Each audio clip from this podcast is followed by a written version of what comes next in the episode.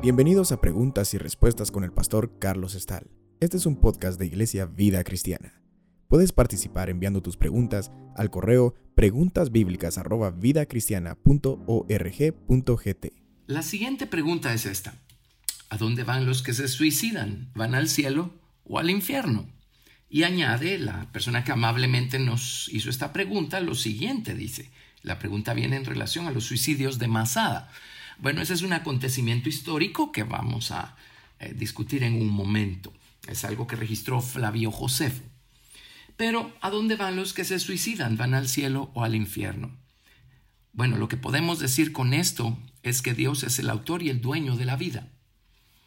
Y Dios no le ha dado a los hombres potestad sobre su propia vida y el derecho de quitársela por la razón que sea, por sus propias manos.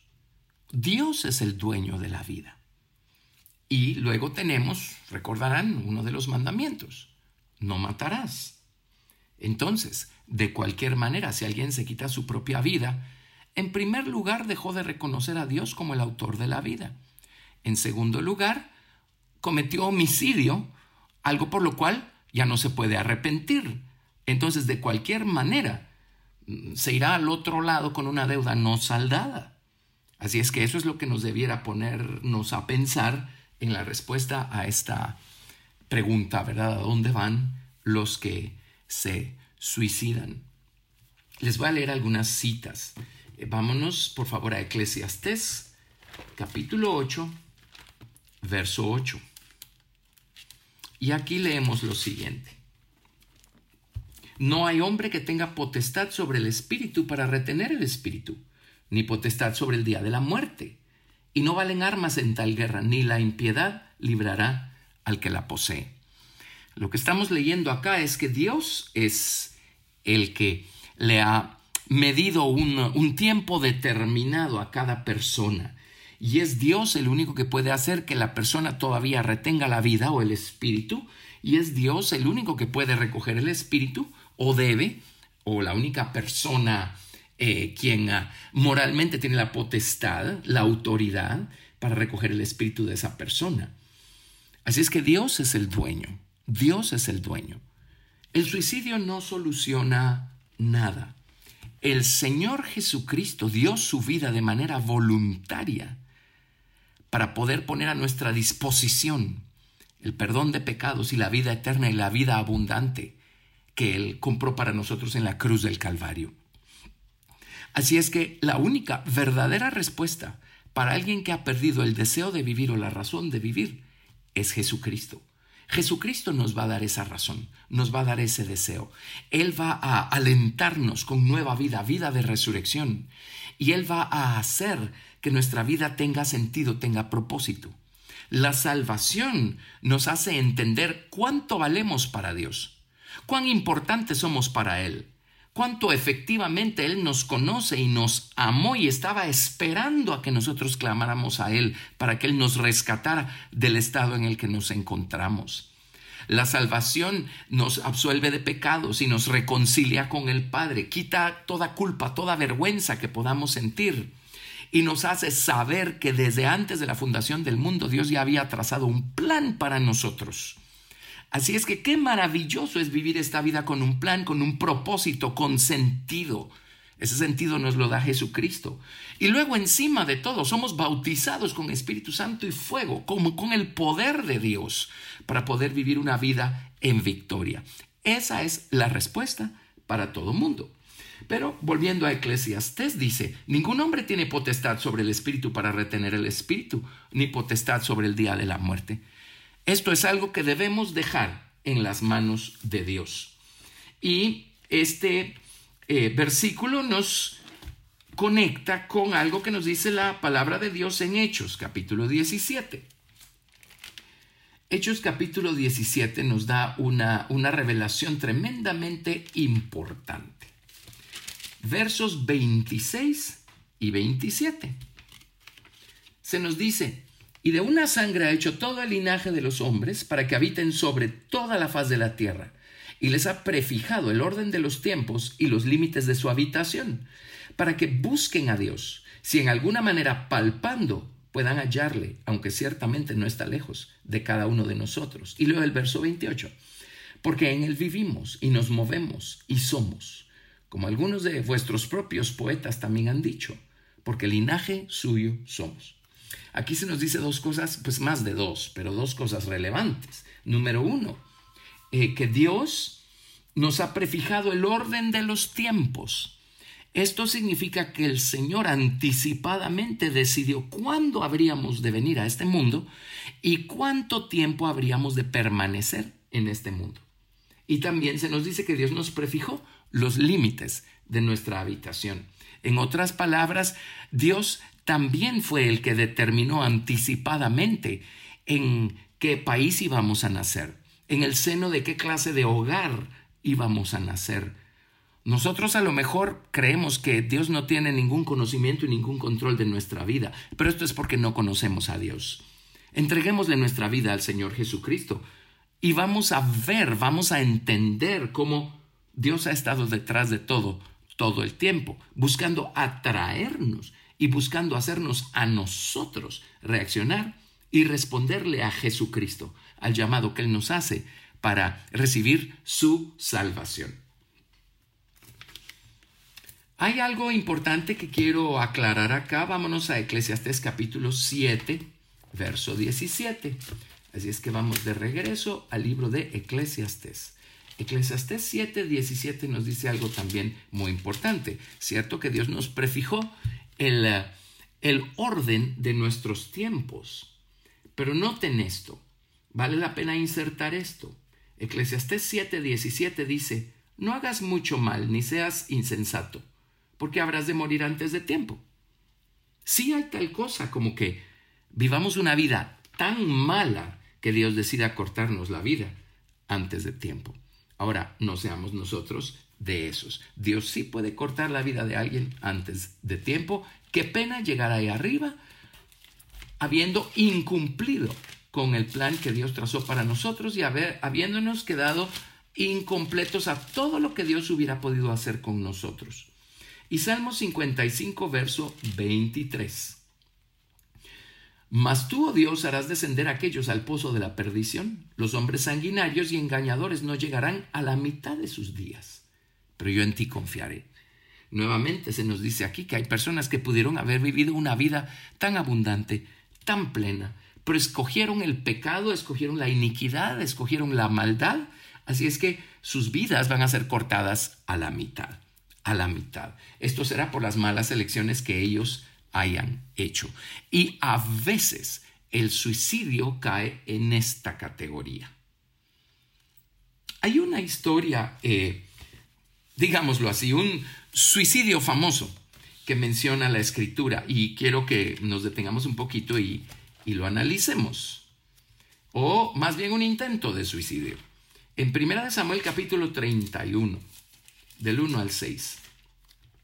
Primera de Samuel capítulo 31 del 1 al 6. Y aquí viene lo de eh, los suicidios de Masada que nos menciona nuestro eh, amable oyente. Esto lo registró Flavio Josefo, el historiador judío que estuvo allí y estuvo vivo en tiempos de Jesús y cuando los ah, romanos tomaron la ciudad de Jerusalén para destruirla. Eh, los judíos habían hecho una serie de revueltas en contra del imperio romano y el emperador romano mandó a Tito a tratar de eh, apagar todos estos ah, incendios de revolución que había en Judea.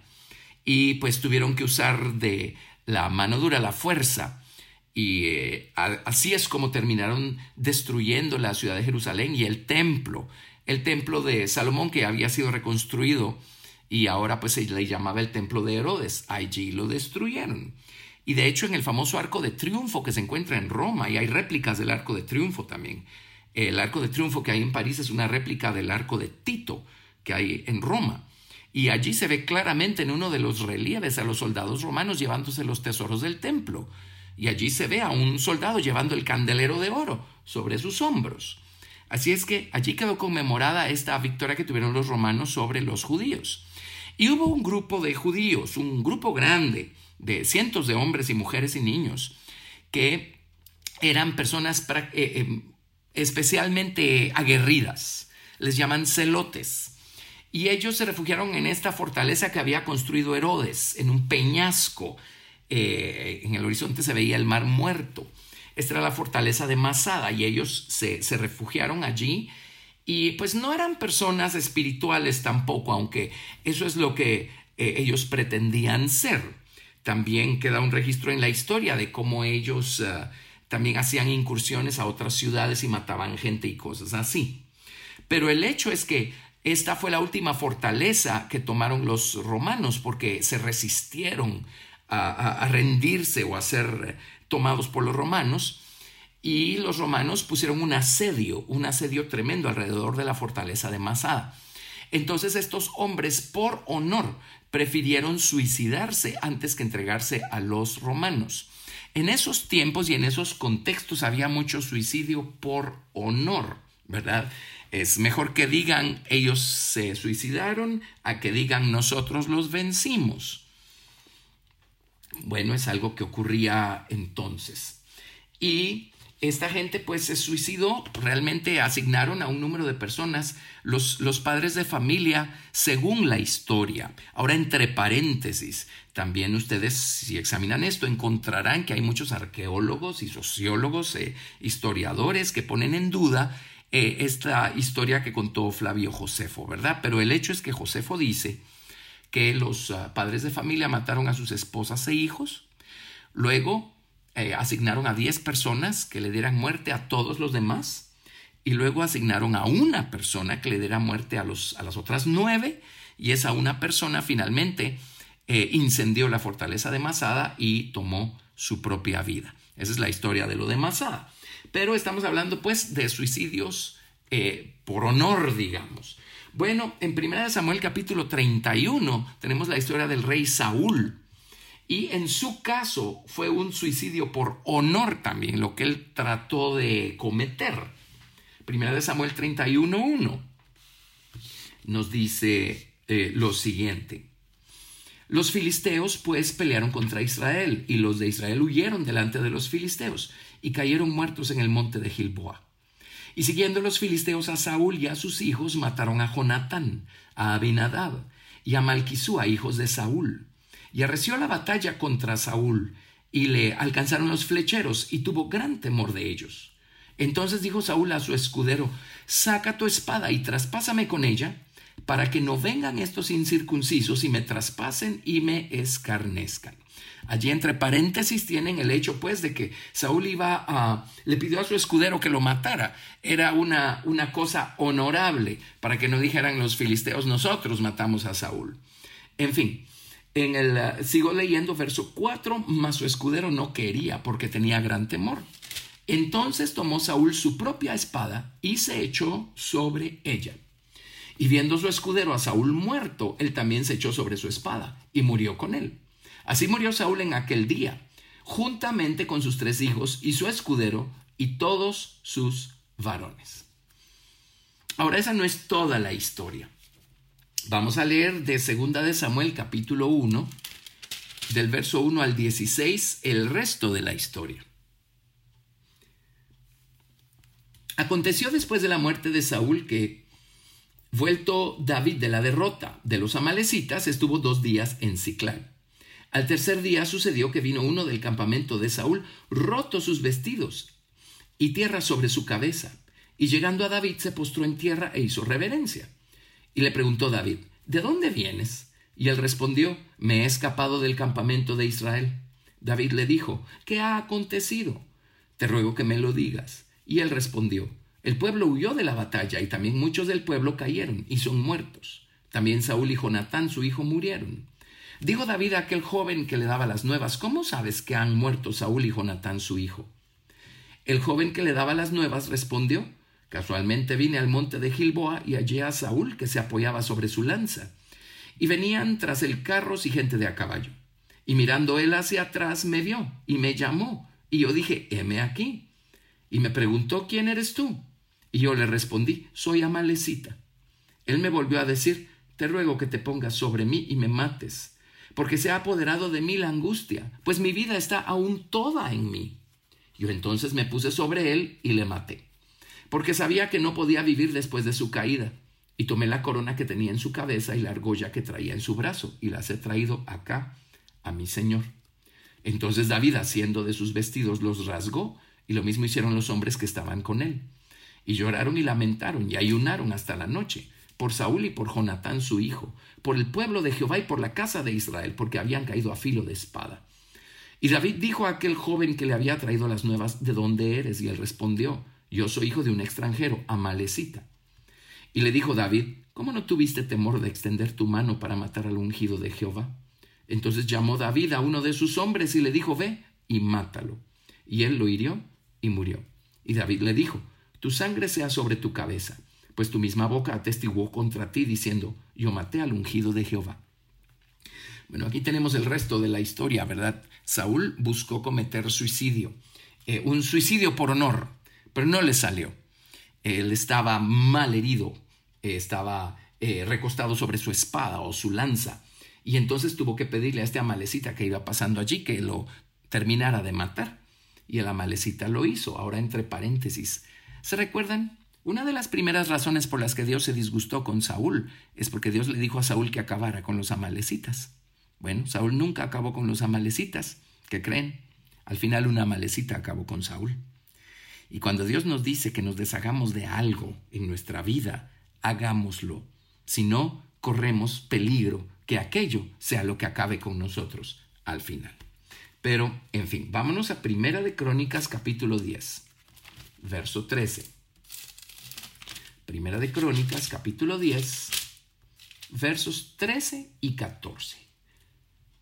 Dice, así murió Saúl por su rebelión con que prevaricó contra Jehová, contra la palabra de Jehová, la cual no guardó, y porque consultó a una adivina, y no consultó a Jehová.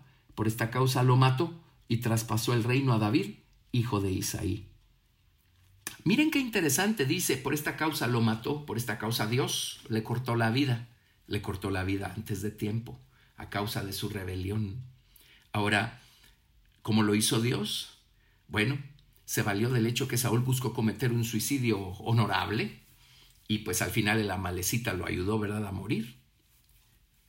Pero esto fue lo que hizo que Saúl perdiera su vida antes de tiempo. Dios tenía otro tipo de planes y propósitos para Saúl si tan solo Saúl hubiera sido obediente. Entonces, volviendo al suicidio, el suicidio va a hacer que nuestra vida sea cortada antes de tiempo. Ahora, por eso no, me meto muy profundo a discutir esto, porque hay cientos de ramificaciones que debiéramos entonces eh, tocar acá. Pero hay personas que es así como van a perder su vida antes de tiempo, por haberse alejado de Dios, por haberlo ofendido, o por haberlo nunca conocido, o por haber cometido niveles de maldad que ya no tenían vuelta atrás. Pero si hay personas que no tienen esperanza porque no conocen al Señor Jesucristo, el suicidio jamás va a ser la solución. El, el, suicidio no expía nuestra culpa, el suicidio no nos reconcilia con Dios, el suicidio no remedia nada. Si una persona muere y se va al infierno, recuerden que lo que se va al infierno es su alma. En el alma está la conciencia. En el alma está la memoria. En el alma están los recuerdos. En el alma están los sentimientos. En el alma están las malas inclinaciones. Todo eso está allí. Todo eso va a seguir vivo. Así es que el tormento no va a cesar, al contrario. Al tormento en el que ya vivíamos solo se le va a agregar mayor tormento. El tormento de saber que erramos y estamos lejos de Dios, de, del amor misericordioso y perdonador de Dios. No pensemos que quitarnos la vida va a solucionar nada. Y como dije al principio, encima de todo, habremos cometido homicidio y habremos tomado en nuestras manos la vida que le pertenece a Dios y no habremos tenido oportunidad para arrepentirnos. El único remedio que tiene el hombre para vivir una vida plena se llama Jesucristo. Es a causa del pecado que hay eh, como parte, entretejido como parte de la naturaleza humana, que el hombre llega a esos niveles de desesperación. Pero Jesucristo vino para salvarnos y para rescatarnos, para darnos un borrón y cuenta nueva literalmente. Él borra nuestros pecados pasados con su sangre y nos levanta a novedad de vida. Nos levanta a vivir una vida de resurrección, así como Él hoy vive una vida de resurrección después de su muerte y resurrección. Él nos invita a caminar con Él. Él nos invita a vivir una vida plena y a que nuestra vida tenga sentido, tenga objetivo, tenga o, descubramos que tenga el valor que siempre ha tenido para Dios. Entreguémosle nuestra vida al Señor y vamos a ver la diferencia y vamos a vivir el resto de nuestra vida en plenitud.